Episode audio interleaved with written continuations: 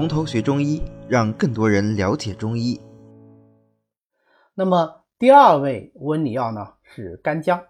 干姜这个药大家非常的熟悉了，为什么这么说呢？因为它的厨房里都可以看得到，对吧？只不过厨房里面我们可能用的是老姜，而不是干姜啊。那么干姜到底是什么呢？它其实就是生姜干燥以后啊，就叫做干姜。那有人说，那我把厨房的这个生姜，嗯，给它晒晒干，那是不是就是干姜了呢？并不是啊，并不是。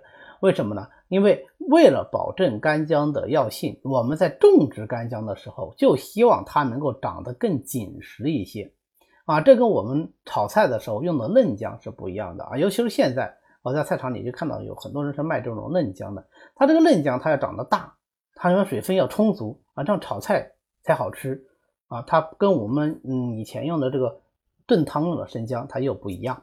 那为了让这个生姜长得能够更大一点呢，呃，农民伯伯会在种这个生姜时候，把这个生姜种的比较浅，种的比较浅以后，生姜能够感受到这个光线，因为它这个根茎呢，它也有趋光性啊，所以它能感受到阳光之后，它就会往表面拼命长，它就长得快，它就长得大啊，长得长，哎，那这样的生姜它就长得漂亮。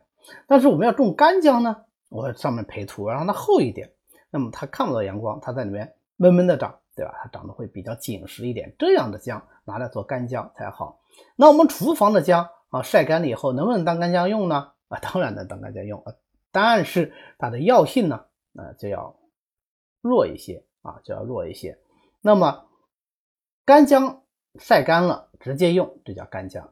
干姜晒干了以后拿锅炒一炒啊，放在锅里炒一炒，炒到呃表面有焦黑，里面是焦黄的这样一个颜色呢。就叫做泡姜啊，就是这个大炮的这个炮啊，不应该读炮啊，应该读炮啊，炮制的炮，炮姜。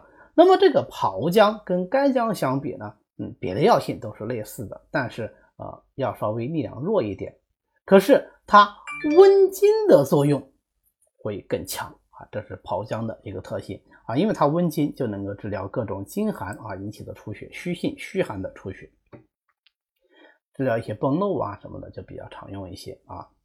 那么干姜的性味呢，跟附子其实非常像，也是辛热，但附子是大辛大热啊。也有人说干姜是大辛大热，但是它这个大辛大热跟附子比起来就是小巫见大巫了啊，力量要弱一些。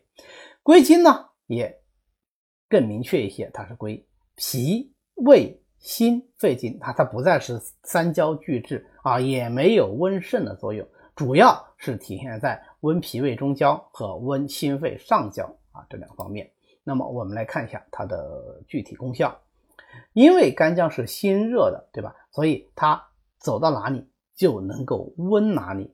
那么干姜跟生姜比呢？它的特性是什么？是所谓的守而不走啊，就是它在这个地儿待着，它就只温这一块，它没有这种走窜之性啊。那么生姜呢？哎，它走窜之性就要强一些。哎，这个我们吃生姜都有体会，对吧？一吃这样，啪，马上就发汗了。干姜不会啊，干姜吃以后虽然很辣，你觉得胃里暖和和的，但是它这个发汗的作用比生姜就要来的弱得多啊。那么干姜因为它能够入脾胃，所以它就首先能够温中焦之寒啊，有温中散寒的作用啊。不管是中焦的虚寒还是中焦的实寒，都很好，而且单用就有效啊。比方说我们前面讲的这种实寒症啊。突然寒邪侵袭了这个中焦，引起了腹部突发的剧痛、绞痛啊，你就用干姜赶紧煮水喝啊，喝这个浓浓的干姜汤，往往有立竿见影的作用啊。当然，这个是指你偶尔的一次的急发的湿寒症啊。如果老是反复发的，已经有虚寒的，你说光靠干姜一味药马上就呃把它治好，那这就比较困难了啊。干姜配上半夏，那就是半夏干姜散，是专门治疗。胃寒呕吐的啊，干姜能够散寒，半夏啊能够治呕啊，所以它来治胃寒呕吐症。那如果干姜配上人参、白术、炙甘草呢，就是治疗中焦虚寒的呃代表方理中丸。好，我们记住这个组合啊，人参、白术、干姜、甘草啊，是治疗中焦虚寒的代表方理中丸。为什么我们要？记住这个方子呢？当然，首先这个方子特别重要啊。其次是我们后面在讲补益剂、讲补气剂的时候，还会讲到一个名方，就是四君子汤啊。四君子汤呢，其实跟理中丸非常像，就一味药不同，就是把干姜换成了茯苓啊，这都是非常常用的方子，所以呢，提醒大家要稍微记忆一下。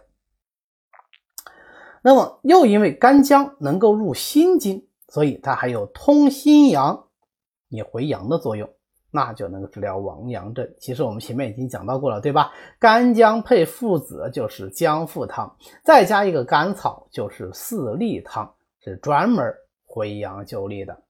又因为干姜还能够入肺，它就具有温肺的作用，能够温肺化饮。那么温肺化饮治疗哪类疾病啊？对，它就治疗寒饮伏肺症。寒饮伏肺有什么临床表现呢？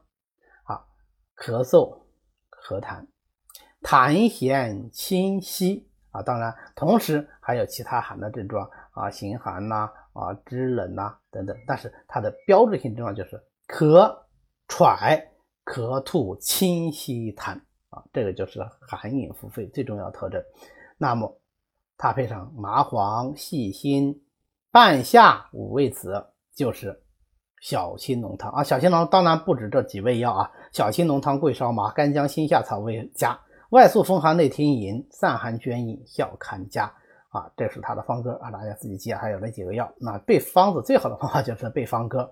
那么在这里呢，其实有一个非常经典的组合，就是姜、辛、夏味。有的时候呢。那我们就只是叫姜辛夏啊，姜辛夏或者姜辛夏味这三味药或者说四味药的组合是温散肺中寒饮的基本组合啊，在这个基本组合上进行加加减减啊，能够治疗很多啊寒饮或者说饮伏于肺的这个病症啊，所以大家可以把这个药组记下来。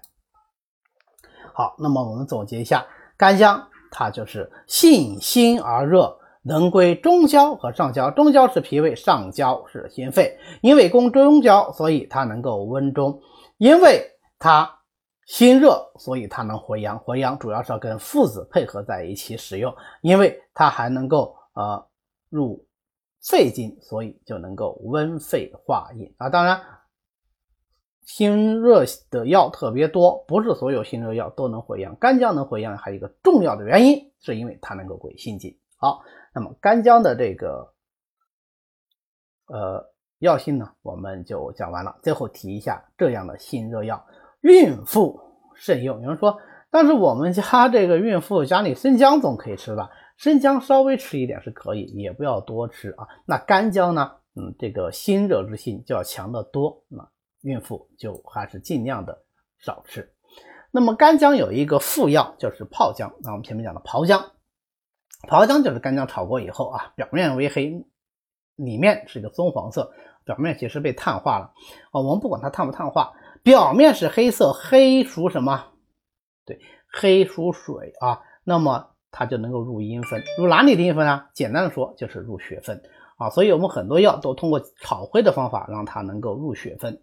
那么它炒黑以后，味道也变了，由辛味变成了苦涩味，温性呢也稍微减了一点，原来是热性，现在变成了温性。